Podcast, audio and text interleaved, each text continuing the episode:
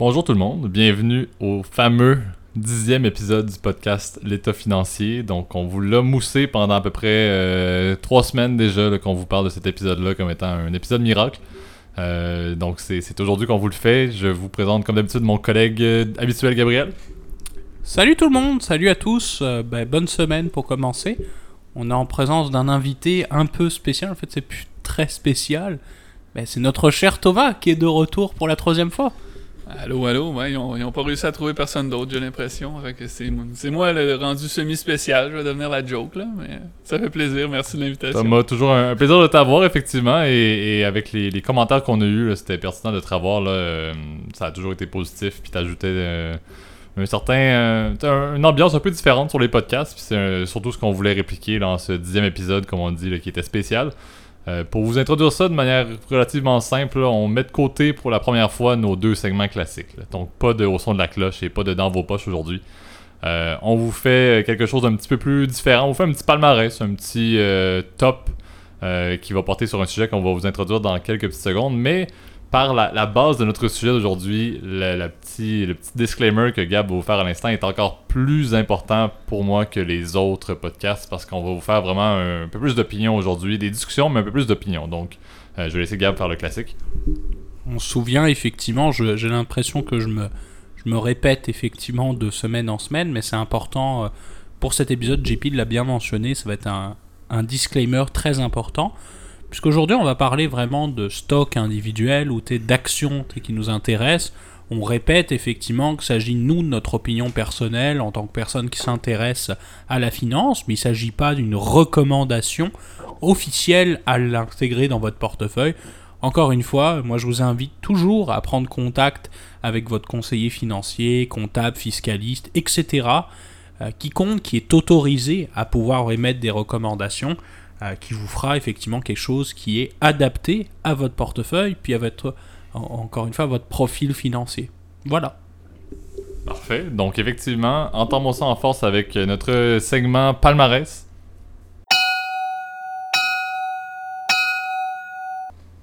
Parfait. Donc, euh, je vais entamer euh, tout de suite en, nommant. En fait, ce qu'on va vous faire pour faire ça simple, on a ciblé 5 à 6 industries avec certaines compagnies dans chacune des industries. Euh, qu'on estime, qui sont un petit peu proches dans notre cœur, mais qui on estime vont être quand même assez intéressantes euh, sur le long terme dans les années à, venir. Euh, je vais entamer avec la, première parce que c'est un, point que, Thomas et moi on voulait parler. Donc la, première industrie qu'on veut cibler, l'industrie de l'eau. je vais laisser Thomas parler d'un quelque chose. on, vous dit tout de suite là, on, ne veut pas vous parler de Apple, Microsoft, etc. on veut aller un petit peu dans des, des industries que vous ne connaissez pas, qu'on entend moins parler. Euh, c'est un petit peu, Thomas est probablement le maître de l'alternatif, euh, et donc il va pouvoir euh, donner des, trucs un peu plus concrets qu'on n'entend pas parler fréquemment et que même nous, on aime entendre Thomas parler de, ces, de ce genre d'industrie-là, de ce genre de compagnie-là. Donc Thomas, je te laisse parler peut-être un, peu, un petit peu de l'industrie de l'eau pour avancer. tu m'arrêtes pas mal, le maître de l'alternative, je sais pas. Je vais, je, vais, faire ce que je peux pour pour parler de quelques trucs moins connus. puis quand on dit justement investissement alternatif, c'est ben, c'est pas des compagnies, euh, c'est des industries un peu méconnues, c'est des choses qui sont moins accessibles. Puis euh, JP l'a bien mentionné, là, une qu'on veut parler, c'est l'eau potable. En fait, parce que l'eau, ça va devenir euh, de plus en plus un défi pour, euh, pour l'humain. Ça va devenir en fait une forme de commodité. et ça, ça, va devenir de plus en plus compliqué à l'avoir. Il y a déjà des gros problèmes dans certains endroits. entre autres, un, des, beaux exemples en ce moment, puis ça, c'est en lien avec ce que l'industrie que je veux parler, c'est euh, les problèmes d'approvisionnement d'eau en Californie.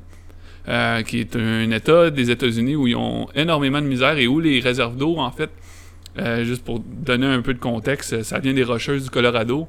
Puis ils ont fait un lac artificiel, puis le lac, on voit le niveau de l'eau baisser là, à l'œil pour y être allé moi-même. C'est assez impressionnant. Et ça peut faire assez peur. Et une façon, en fait, tu sais, c'est impossible pour, euh, pour nous, mettons, de dire on va acheter euh, des. On va pas se mettre à acheter des litres d'eau potable et garder ça en espérant les vendre. Bonne chance. Donc le défi, c'est toujours comment est-ce qu'on fait pour essayer de euh, tirer de l'argent avec parce que la valeur de l'eau va clairement augmenter dans le futur. Mais comment est-ce qu'on fait pour investir là-dedans? Et une des façons de faire, c'est d'investir dans des fermes d'amandes. Puis là, ça peut être surprenant, c'est où ce que l'eau a rapport, mais c'est que ça prend énormément, ça prend des litres et des litres d'eau pour faire une amande. Et les amandes viennent principalement de la Californie. Très très haut pourcentage des amandes consommées dans le monde qui viennent de la Californie, pays où ils ont de la misère à avoir de l'eau.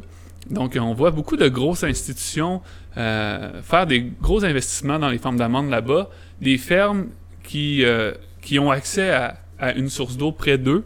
Euh, leur pari est que ces fermes-là vont survivre en fait alors que d'autres fermes d'amandes qui n'ont pas accès aussi facilement à de l'eau, euh, eux ne survivront pas. Donc, moins d'amandes, des amendes plus chères et il y a de l'argent à faire. Donc, euh, ça, c'est un peu l'industrie méconnue. Et c'est curieux, j'ai vu ça il y a plusieurs années, puis c'est le genre de choses que tu dis, ben, Bah, c'est fou, hein, de te dire effectivement que pour investir dans l'eau, bah, tu un tracker, donc un truc qui peut répliquer, c'est euh, ce délicieux. Est-ce que c'est un fruit d'ailleurs? Oui, en fait, c'est un fruit, Ouais, les amandes. Et, euh, et oui, les, les, les grosses institutions font de plus en plus d'investissements là-dedans. Donc, c'est vraiment comme en, fait, en, en train de se concrétiser. Donc, on peut euh, là-dessus théoriser que des des- d'autres aliments qui prennent énormément d'eau, comme l'avocat, euh, va peut-être avoir des. On, on peut s'attendre à des montées du prix des avocats, puis c'est Le ce genre de coton, je pense aussi, aussi qui est une. Euh, le- qui, est, euh, qui est une plante aussi qui demande beaucoup d'eau. Là, je sais que par exemple la mer d'Aral a dis- c'est un peu triste, mais a disparu euh, à cause de l'exploitation en fait du coton en Asie centrale.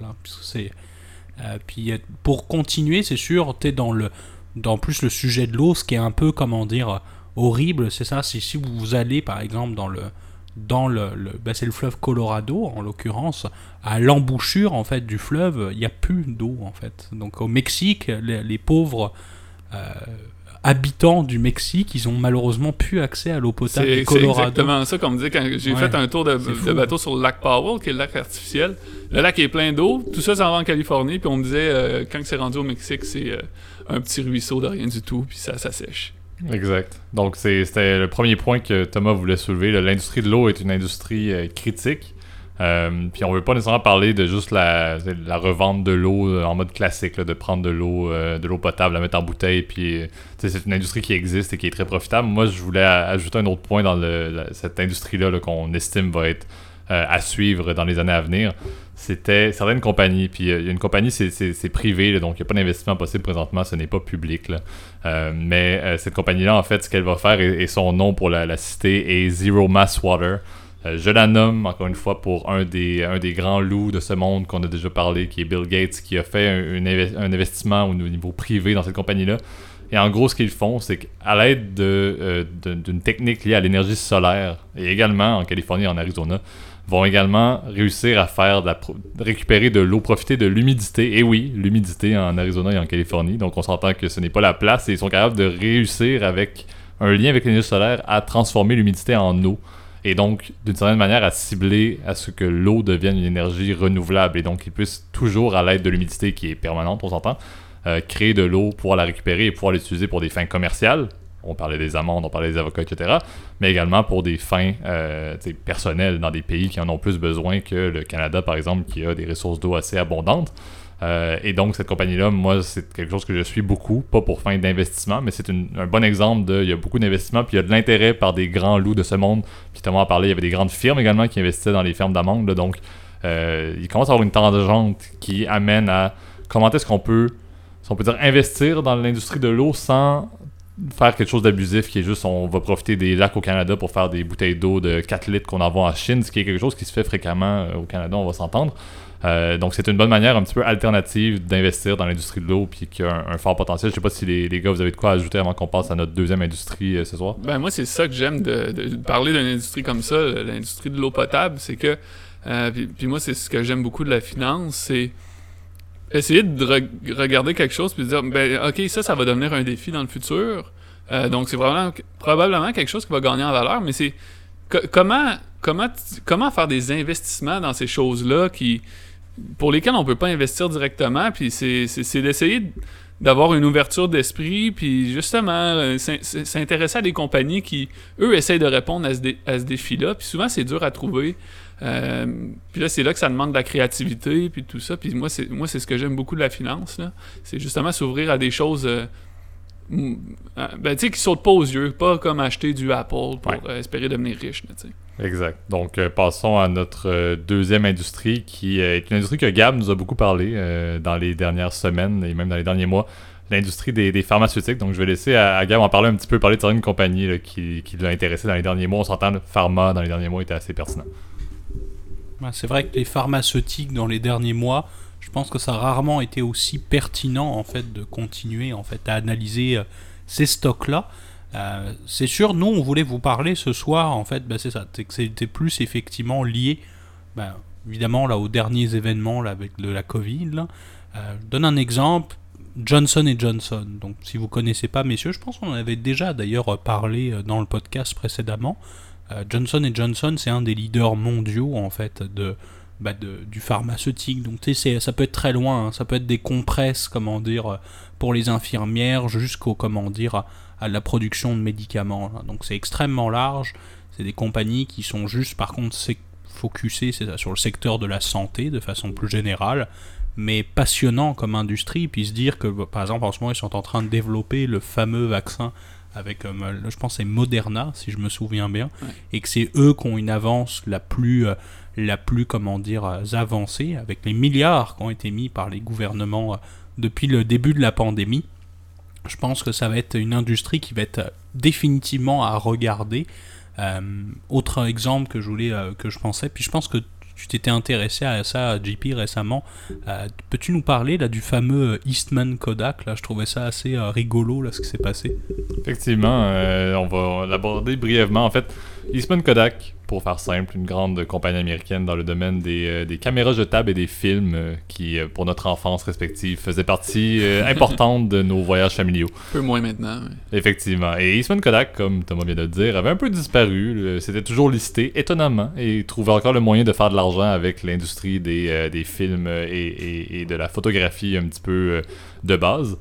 Mais soudainement, le gouvernement, de, le gouvernement américain, par le, le département de la défense, a décidé de dire ah, pourquoi est-ce qu'on ne demanderait pas à Kodak, avec un, beau montant de plusieurs centaines de millions de dollars, d'essayer de produire des, euh, éléments nécessaires dans la conception de produits pharmaceutiques. Puis Eastman Kodak s'est dit, ah, on est désespéré, probablement, on ne vaut absolument rien, ça vaut peut-être 5$ à l'action. Euh, pourquoi ne pas essayer quelque chose? Et du jour au lendemain, en dedans de 2-3 jours, Eastman Kodak valait maintenant plus de 30$, et même je crois que ça a dépassé le 40$ à l'action. Euh, donc des rendements dans les au-dessus des 300% là, out of nowhere pour une compagnie qui faisait encore une fois des bons vieux films et qui maintenant tente du mieux possible. Et on ne parlera pas d'où est-ce que Eastman Kodak se trouve aujourd'hui. On s'entend ça a dû je crois que ça vaut à peu près 9$ donc ça fait 5 43 9 là.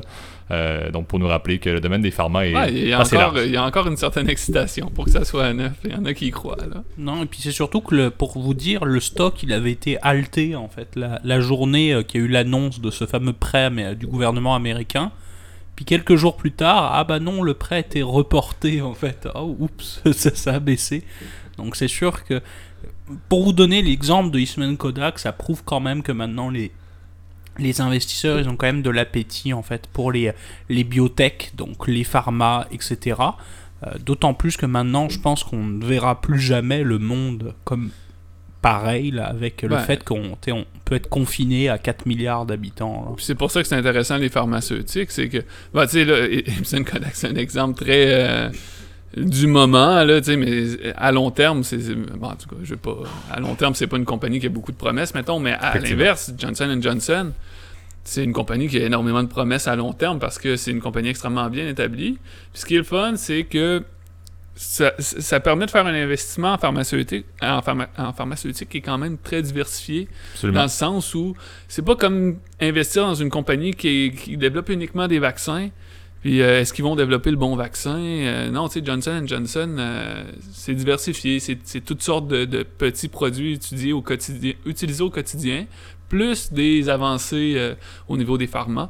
Donc, c'est pour ça que c'est une belle compagnie intéressante dans une industrie qui risque de, de- gagner de plus en plus en, impor- en importance, surtout qu'on parle, ben, je, sans être dramatique, que euh, ben, des pandémies comme on voit là, on va peut-être en voir de plus en plus avec tout- les changements qui se passent en ce moment sur la planète. Là. Effectivement, puis que peu importe ce qui se passe effectivement avec ce- le virus, je crois que les normes sanitaires qui ont été mises en place, ça va être dur, ça va pas revenir en arrière. Est-ce qu'on va continuer à se laver les mains autant, même dans 5 ans, s'il n'y a plus de virus qui se transmet?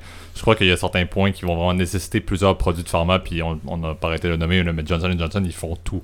Euh, et littéralement, je ne crois que ça ne changera pas dans les années à venir, peu importe ce qui va se passer. Puis comme Thomas l'a dit, là, les, les pandémies pourront branler 5 d'ici les 50 prochaines années. On là. va Donc, espérer que non, mais euh, Effectivement. Donc, euh, passons maintenant à notre, euh, à notre troisième industrie là, qu'on estime pourrait avoir un- de belles percées euh, dans, le, dans le futur, qui est l'industrie de l'infrastructure. Industrie passionnante, hein. c'est sûr que c'était moi qui avais eu l'idée plus, euh, c'est pas pour voler la vedette là, mais c'est moi qui avais eu l'idée euh, plus de ce segment-là, l'infrastructure. L'infrastructure c'est très large, on n'en a pas parlé là, mais ça devient un peu le nouveau dada hein, de la finance. Là. Donc c'est de plus en plus de grands fonds d'investissement ou de grands fonds souverains, euh, de fonds de pension, etc. investissent dans l'infrastructure. Puis par infrastructure, on entend en fait tout ce qui est entre guillemets tangible en fait. C'est on appelle ça aussi des actifs réels. Donc c'est vraiment euh, le meilleur exemple de visualiser de l'infrastructure, c'est une autoroute payante. Ça c'est un bon exemple.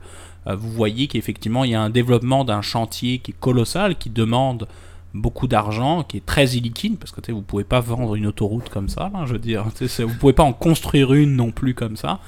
Euh, puis le revenu, c'est des projets qui sont sur du très long terme, donc souvent 20, 30, 40, 50. Je sais que parfois les concessions pour les autoroutes, c'est souvent sur une cinquantaine d'années, là, c'est extrêmement... euh, euh, puis je sais que nous, en tout cas au, Québec, puis en Amérique du Nord, l'infrastructure se développe de plus en plus. C'est vrai que peut-être pour nos auditeurs français, là, le concept d'autoroute payant est quelque chose de, de très euh, acquis, mais c'est quelque Mais- chose qui est assez mais récent. Il y, a- il y a autre chose. Euh, Les autoroutes payantes, c'est un exemple, mais là-dedans, les aéroports en font partie. Absolument. Euh, les centres commerciaux. Euh, ça peut être très large, l'infrastructure, il y a beaucoup de choses.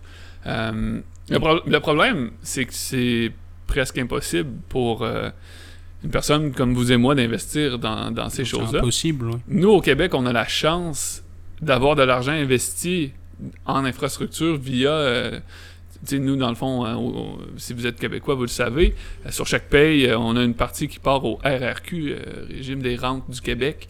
Ça, ça, ça, ça, c'est investi par un fonds souverain qui est tellement gros qu'il peut se permettre toutes les sortes d'investissements possibles dans le monde. Entre autres, euh, ils sont beaucoup dans les aéroports, les autoroutes, etc. euh, Dans l'immobilier aussi dans beaucoup. l'immobilier. Dans, dans l'immobilier entre guillemets euh, commercial, dont par exemple les, les centres commerciaux aussi, Ouais. ils en sont beaucoup. Donc, nous, les Québécois, on a la chance d'avoir euh, des investissements là-dedans sans trop s'en rendre compte. Par contre, c'est ça. Le défi, c'est comment on fait pour investir là-dedans quand on n'est pas un, un gigantesque fonds d'investissement. Ben là, c'est.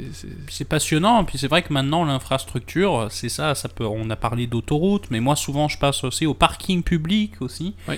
Euh, je pense aussi t'es au, au métro privé. Moi je sais qu'au Québec là on a un nouveau euh, métro qui est en cours de construction là, qui est le, le REM, réseau électrique euh, métropolitain de Montréal en l'occurrence, qui est financé effectivement par un fonds en infrastructure, en l'occurrence la Caisse de dépôt et de placement du Québec. Et c'est vrai que c'est très, euh, c'est vraiment passionnant de se dire que maintenant en fait même entre guillemets tout le monde investit indirectement en fait dans le dans, de- dans des trucs qui sont euh, assez gigantesques là. je sais que par exemple il y a des euh, énormément énormément maintenant de, de projets en, en infrastructure etc puis c'est comme je vous dis c'est c'est tellement large qu'on pourrait pas on- il nous faudrait une vidéo complète pour tout Ouais, définir c'est quoi C'est un domaine qui a beaucoup bougé aussi depuis la, la- la crise. Là, euh, dans le fond, tout ce qui est euh, centres commerciaux, ça a chuté énormément. Euh, immeubles, immeubles à bureaux euh, dans les centres-villes. J'aimerais pas être le manager de ce genre d'investissement-là en ce moment, là, mais, euh, mais ça reste que pour le futur, ben, c'est ça, comme on dit, c'est large. Donc, il y a des niches très prometteuses en infrastructure à long terme. Il y en a d'autres, comme les centres commerciaux, qui risquent euh, d'être beaucoup plus perdants à long terme aussi. Exactement. Puis c'est une des industries qui a le plus d'impact sur nous tous parce que c'est des choses qui définissent littéralement le contexte social, qui définissent la vie de, tous les jours. Je dis pas que les autres industries moins, mais ça, littéralement, l'environnement dans lequel on vit dépend des investissements en infrastructure parce que c'est bien beau avoir des talents en ingénierie puis des idées brillantes et des, des compagnies qui in- innovent au niveau des projets si on n'a pas la capacité d'investir dans ces projets-là Ça, prend de l'argent pour construire tout ça. Et l'infrastructure est un domaine qui est très, très, très coûteux. Donc, passons maintenant à la quatrième industrie qui, je dois dire, est probablement ma préférée. Euh, comme vous le savez, euh, je suis probablement un des plus grands fans d'Elon Musk qui existe. Peut-être pas, mais s'il y avait une ligue dans laquelle on peut avoir un, ah, membership. tu, vois, moi, je suis extrêmement pas fan d'Elon Musk. Moi, j'ai de la misère à, ne pas admirer ce qu'il ce qu'il fait. Ah, en fait, ce qu'il fait, ça fait est admirable, mais, mais bon. Exactement. C'est un personnage qui est polarisant. Moi, j'aime beaucoup le fait de, me dire qu'Elon Musk va être un individu qui va contribuer à. va être un des hommes d'affaires qui aura le plus modifié le domaine de l'administration et, l'innovation pendant des décennies. Je crois qu'il n'y en a pas beaucoup des personnes comme lui qui ont beaucoup d'argent, mais qui ont aussi beaucoup d'idées. Je ne fais pas de pointe envers aucun autre grand homme de finance de ce monde ou grand propriétaire d'entreprise de ce monde. Mais je trouve qu'il y a beaucoup de très bonnes idées et beaucoup d'investissements, dont dans le magnifique domaine de l'espace qui est, je crois, un peu l'inconnu, mais euh, un, des domaines les plus intéressants pour le futur. Encore une fois, comme on l'a dit, on ne veut pas cibler des compagnies publiques où c'est très privé, on s'entend, je ne peux pas investir dans une compagnie qui va dans l'espace présentement, mais tout ce qui est euh, l'exploration, tout ce qui est la colonisation de la Lune ou de nouvelles planètes, et tout ce qui touche également le domaine des satellites pour des compagnies privées, pour des gouvernements, le domaine euh, de, la mise en place d'un réseau Internet dans l'espace. Je trouve que c'est quelque chose qui, on dirait, c'est une, industrie, on dirait que c'est l'équivalent de, toutes les industries sur Terre qui est ouvert présentement dans l'espace. Et, je, ben, vais, je, pense, que tu l'as bien dit. Ben, c'est ça qui est dur à croire avec l'industrie de l'espace. c'est tellement gros l'espace, là. Même si ça fait quand même euh, plusieurs décennies qu'on travaille à y aller, de, puis de le faire de plus en plus efficacement. Mais c'est tellement dur de s'imaginer que, ça va devenir une industrie en soi, puis qui. Tu sais, qu'on va, on va peut-être un jour miner des, des, astéroïdes de façon régulière pour aller chercher des, matériaux précieux. Puis... Qui n'existeront plus sur la Terre. C'est un ben, peu ça le problème. Puis, tu sais, OK, pour que ça se fasse réellement, il faut peut-être se projeter euh, plus d'une centaine d'années dans le futur. Mais en même temps, c'est c'est pas si loin de nous que ça. On commence à le faire de plus en plus efficacement avec des, euh, des fusées réutilisables. C'est le genre de point tournant où là, on va peut-être vraiment réussir à faire baisser les coûts de l'exploration. Euh, mais moi, moi c'est encore quelque chose que personnellement, j'ai de la misère à, quantifier, à dire euh, est-ce que c'est réellement possible, mais... Puis c'est surtout que c'est une industrie encore où ça coûte très cher. En fait, les coûts de développement sont astronomiques c'est des marchés entre guillemets où il y a très peu de compétition en fait, où c'est pas encore quelque chose de, de, parfaitement rentable aussi, parce que ça coûte aussi très cher en carburant aussi pour envoyer une, euh, une fusée aussi en, orbite, etc. Euh, qui est prêt à mettre de l'argent aussi pour envoyer des sous? C'est sûr que les satellites. C'est ça qui est intéressant. C'est ça qui est passionnant. En ce moment, ça a l'air plus d'une guerre d'ego de vouloir, euh, du moins pour ce qui est du privé, là, il y a eu des guerres d'ego au niveau politique, là, comme dans la guerre froide. Euh, la guerre froide, c'était euh, beaucoup une course à l'espace. Maintenant, le privé, ça semble être un peu ça. Si on regarde les, gros investissements dans l'espace qu'il y a eu, il y a Elon Musk qui moi, c'est là, là, que je disais, que des fois j'ai un problème avec Elon Musk, il a l'air de faire des choses pour son ego, mais il y a aussi l'anglais de Virgin qui fait des gros Richard Branson, ouais. Et Blue Origin avec, euh, avec M. Bezos, effectivement, garde ego, mais. Est-ce qu'ils ont réussi à tirer des bénéfices vraiment? Ils n'ont pas un plan commercial euh, qui rapporte de l'argent, Je crois, à l'exception de SpaceX, puis encore une fois, bon, j'ai fait ma prémisse sur Elon Musk, mais je crois que SpaceX a réussi à développer un modèle qui présente. Ils peuvent faire un launch presque à la semaine ou aux deux semaines présentement avec des, des, en bon anglais, des payloads privés qui leur permettent moi, Elon Musk, il dit mais tout ce que je fais dans le privé avec les satellites, c'est ma vache à lait. Donc, c'est ce que j'accumule de la liquidité. Et pendant ce temps-là, je mets ça sur la capacité, justement, comme Thomas l'a soulevé, soit d'aller mettre des personnes sur d'autres planètes ou soit d'aller faire du minier sur des astéroïdes, sur d'autres planètes, qui vient littéralement mettre aucune limite à ce qui est possible de faire. Si on sait, puis je crois qu'on l'a passé, mais la journée où on a dépassé la, capacité de la Terre de renouveler les ressources à chaque année, c'est plutôt, je crois, euh, sauf cette année à cause de la pandémie. Bref, si on est capable d'aller chercher des ressources, et encore une fois, bon, pour L'argument triste, l'argument triste est que les humains vont continuer à abuser des autres planètes. On, bon, on, va entamer sur le débat une autre fois, mais d'avoir la capacité d'aller chercher des ressources ailleurs plutôt que de brimer notre propre lieu de vie, je me dis, SpaceX peut changer le monde et l'industrie de l'aérospatiale. C'est une de se sauver. Effectivement. Sauver la planète, en tout cas. D'une certaine manière, en en détruisant d'autres, vous me direz effectivement, mais c'est une industrie que je vous invite à suivre. C'est une industrie, Ouais. encore une fois, qui est très privée, Ben, très peu publique. elle, mais- fait de plus en plus ses preuves. Tu sais, comme moi, j'ai peut-être passé pour un détracteur de, de l'industrie un petit peu, mais peu importe les contre-arguments qu'on peut y trouver, euh, le temps semble dire que ça, ça va devenir une industrie vraiment réelle avec des gros dollars à, à aller chercher. Euh, donc, ouais, à, à suivre. Puis, euh, je pense que ça promet de ce côté-là. Exactement. Et s'il y en a qui sont intéressés à faire un fan club d'Elon Musk, contactez-moi, euh, ça va me faire plaisir. Passons maintenant à notre quatrième industrie sur euh, notre quatrième, notre cinquième pardon industrie sur six, qui a été proposée par, euh, par Thomas. Donc je vais lui laisser l'introduire. Je vais laisser également la parole à Gab qui connaît bien ça, qui est l'industrie de l'intelligence artificielle. Ouais, ben. Puis ça, c'est. Je pense que personne n'est surpris d'entendre ça. Tout le monde maintenant a du moins une notion de compréhension de c'est quoi l'intelligence artificielle. Mais euh, ça reste que c'est en train de vraiment changer euh, toutes nos façons de développer les technologies. Ça commence à être un petit peu partout. Euh, puis il commence à avoir vraiment des, des compagnies intéressantes à regarder, souvent au niveau plus des, des startups, des compagnies qui, qui sont naissantes, euh, qui on va, je pense qu'on va voir dans les prochaines années beaucoup d'IPO de, de compagnies qui se spécialisent là-dedans. D'introduction en bourse, hein, pour. Oui, euh, c'est- ouais, moi je suis là, je suis parti dans les termes financiers. euh, merci de me corriger un petit peu là, Gabriel. Mais euh, oui, je pense qu'on va voir beaucoup de compagnies comme ça sortir, puis des gros, in- ben, c'est déjà le cas là, mais des gros investissements venant des gros joueurs Amazon, Facebook.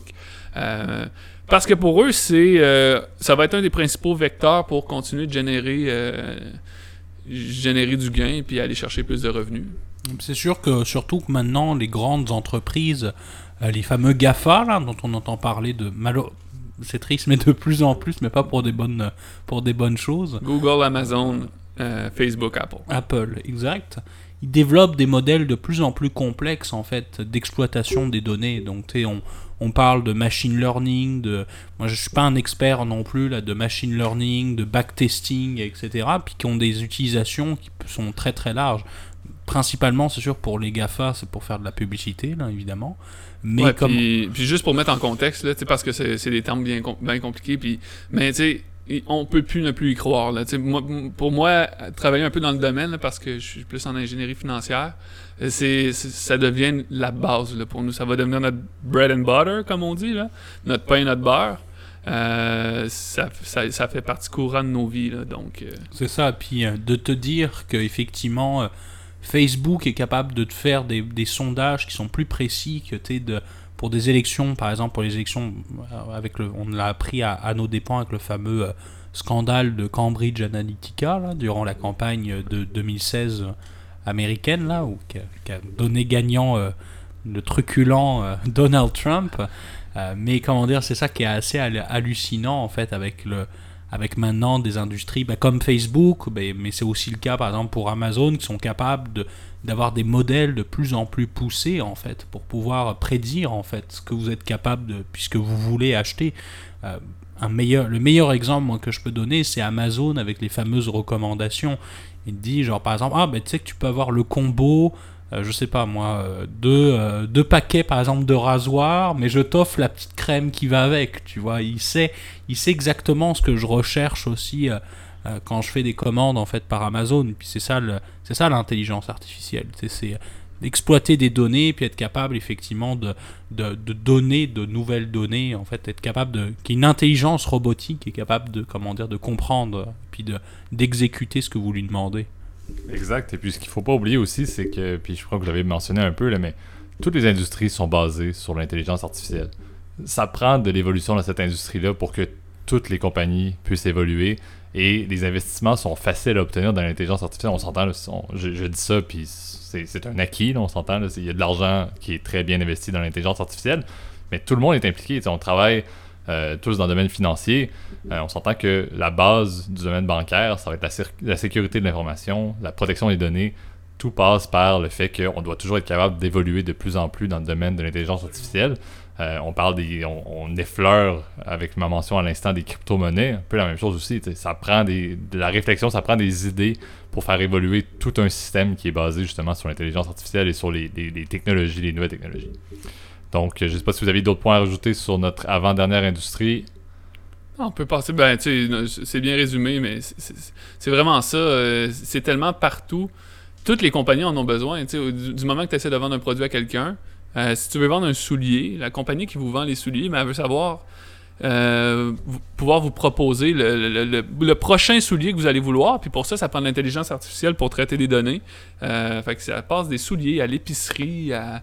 C'est n'importe quoi. Du moment que tu veux vendre un produit, tu veux résoudre l'équation, c'est quoi le prochain produit que je peux conseiller puis que la personne va vraiment vouloir? Exactement. Donc, passons maintenant à notre dernière industrie de notre fameux épisode spécial du dixième épisode du podcast État financier qui est sur l'industrie de l'agriculture, amorcé par, euh, par Gab, qui est un, un grand fan d'une compagnie particulière là, qui va être haï par plusieurs de nos écouteurs nord-américains. Ça devient éthique. euh. Oh mon dieu, mon dieu. Euh, Monsanto. on, va, on va y aller. direct. Attends, attends. Non, non, mais Monsanto fait partie maintenant du géant, du groupe géant allemand euh, Bayer, là, depuis, euh, je pense, ça fait deux ans et demi maintenant qu'ils ont fusionné. Euh, mais moi, je voulais revenir, en fait, plus sur le business de l'agricole. Tu sais, on l'oublie, mais euh, puis euh, de plus en plus, on a parlé de l'enjeu de l'eau. L'enjeu de l'agriculture devient extrêmement, extrêmement critique hein, dans le monde. Quand on voit qu'on a des milliardaires chinois qui euh, achètent par exemple des terres partout dans le monde en fait pour pouvoir nourrir leur population, euh, c'est aujourd'hui c'est pas dans demain c'est- toujours le cas. Alors on voit effectivement bah, l'agriculture, c'est l'exemple de Monsanto, bah, c'est que c'est vrai que Monsanto ils font principalement comment dire des produits en fait. Par exemple, on connaît bien sûr le, le fameux Roundup là qui est extrêmement euh, critiqué mais en même temps extrêmement efficace. Mais tu sais, Monsanto, c'est aussi beaucoup. Mais principalement maintenant, je pense, De des, cultures modifiées. Ouais, de. Euh, sont beaucoup en Afrique parce qu'en Afrique, c'est déjà un, un problème majeur. euh, Réussir à faire pousser quelque chose, dans, ben, ça, ça dépend toujours des régions, là, mais euh, il y a beaucoup de pays pour- où c'est hyper compliqué de faire pousser quelque chose. Fait que Monsanto essaye de répondre à ce problème-là. Puis là, ben, où que ça devient éthique, c'est est-ce que Monsanto euh, est en train de faire ses tests en Afrique pour euh, être plus performant par après chez nous. Euh, le but, c'est pas de s'embarquer là-dedans. C'est juste d'apporter plus l'idée que en fait l'industrie de l'agriculture c'est vraiment un des problèmes qu'on va devoir faire face donc donc d'où Monsanto parce que c'est très connu mais mais tu sais il y en a d'autres et, et, c'est en lien avec l'eau c'est vraiment quelque chose auquel il va falloir qu'on qu'on trouve des façons de répondre Oui, et puis pour revenir effectivement sur l'agriculture, c'est que c'est euh, le, comment dire, mo- moi c'est sûr le premier exemple qui me venait, c'est ça, c'était les fameux milliardaires chinois. Mais l'agriculture aussi, c'est énormément d'industries qui sont connexes en fait, non seulement à, bah, à l'élevage ou par exemple le- la, la- la production de céréales, etc. Mais ça peut aller aussi très loin. Moi, je, je pense particulièrement à un ami qui se reconnaîtra, d'ailleurs quand il écoutera le podcast, on, s'intéressait beaucoup aux terres à bois en fait, qui sont euh, pareil. Donc vous achetez des terres en fait pour faire de l'exploitation en fait de bois en fait. Donc c'est pas de l'agriculture, c'est de la sylviculture exactement. Euh, mais on, je, je, je connais le terme, là.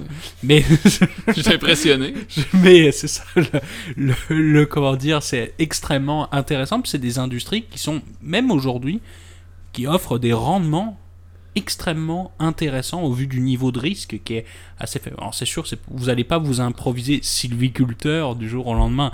Ça vous mais, euh, pour- pourquoi? Parce que c'est plus dur d'a- d'a- d'avoir des ressources pour faire le papier ou euh, puis les, les Non. produits dérivés du bois ou... Non, c'est pour le bois en fait. Ce qui est complexe, c'est la gestion en fait d'un parc de bois. Tu sais, c'est non seulement évidemment, vous poussez pas un arbre en quelques minutes. Ouais, là, non. ça prend du temps. C'est des investissements de long terme.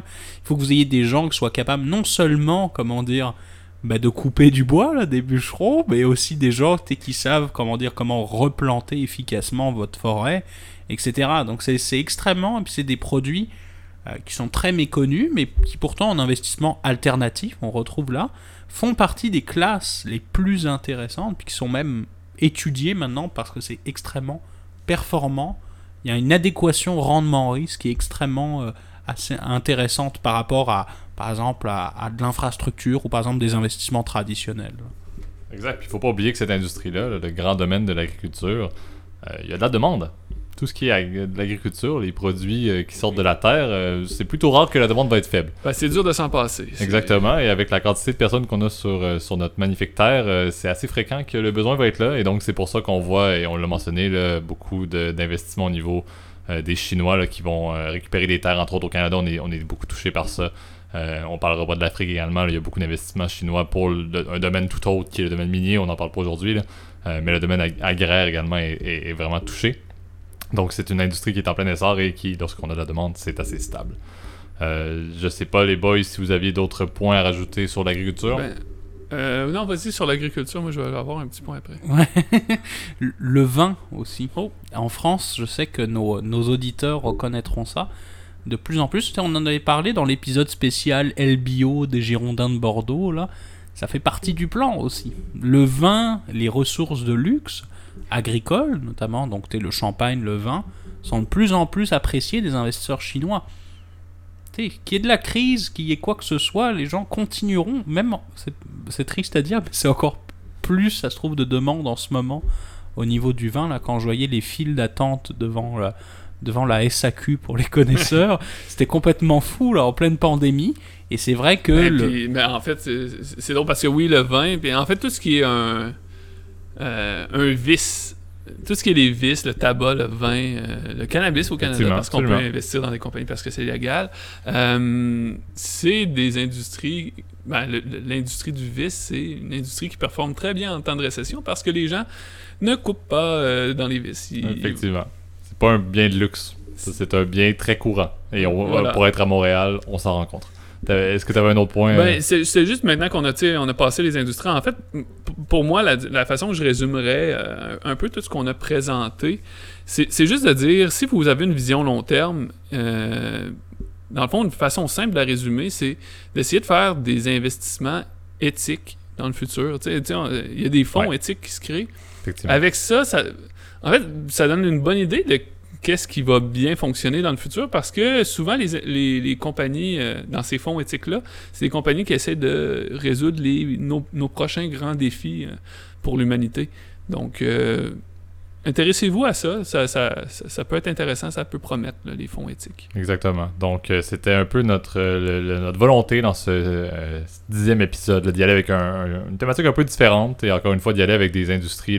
Puis Thomas l'a très bien résumé. On a beaucoup de défis dans notre magnifique vie et pour le, futur. Puis S'il y a quelque chose qui est assez intéressant, c'est de réfléchir et de voir comment est-ce qu'on peut contribuer le moindrement sans avoir des idées puis faire une start-up dans un domaine, dans une industrie qu'on a parlé, mais de bien penser à comment est-ce qu'on peut contribuer avec nos sous pour encourager les, les grandes têtes et les grands esprits de ce monde là, qui vont nous aider à avoir une vie paisible et à, à aider nos générations futures là, à pouvoir être tranquilles.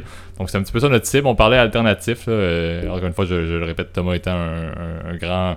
Je vais changer maintenant le terme prophète euh, de, de, Ah, de- domaine Je sais, pas alternatif. si, je sais pas si c'est mieux, mais Mais toujours, euh, toujours le, le but était vraiment d'y aller un peu hors des sentiers battus parce que c'est trop facile, comme on l'a dit, de parler des classiques. Euh, et on trouvait ça important. Euh, je vais laisser, euh, pour le mot de la fin, je vais laisser Thomas parler un petit peu, mais il y a surtout Gab avec le classique qu'il doit mentionner avant la fin du podcast. Non, juste vous remercier, puis j'espère que vous avez apprécié, là, c'est ça. Une vue un peu différente sur ben, une, autre, une autre forme de comment approcher la finance, parce qu'on nous parle toujours dans les journaux de, ben, de- du stock market, là, les marchés, à investir dans des compagnies, puis on parle beaucoup des classiques, mais moi j'aime le fait de jumeler, essayer de financer no- notre futur, financer le progrès euh, humain, et euh, c'est une bonne façon d'essayer de beau. répondre à nos, à nos défis futurs. Donc, euh, on peut pas toujours, on peut pas être un grand génie et créer euh, la solution qui va sauver l'hu- l'humanité. Ça Bon, là, je deviens dramatique, mais beau, en là. disant sauver l'humanité. Mais non, mais c'est ça. Ça permet de financer les, les- les idées qui peuvent ré- répondre à des grands défis. Exact. Puis donc du coup, pour, pour conclure, effectivement, pour donner le mot de la fin, n'oubliez pas de partager en tout cas notre contenu si ça vous a plu, de mettre des pouces ou de vraiment de vous abonner aussi, que ce soit sur Spotify, Apple Podcast. Je sais que maintenant on est sur Overcast et puis Google euh, Podcast aussi. Euh, sur YouTube, encore une fois, c'est la meilleure façon en fait de pouvoir nous encourager. Puis n'hésitez pas aussi à commenter aussi euh, si jamais vous avez des questions. On va prendre le temps de pouvoir y répondre. Laissez des bons commentaires pour moi, comme ça je me fais Ah. réinviter. Puis, euh, En tout cas, les gars, je vous souhaite une bonne semaine à tous. là. Bonne semaine. Merci les boys. Bonne semaine à tout le monde. Salut, bye bye.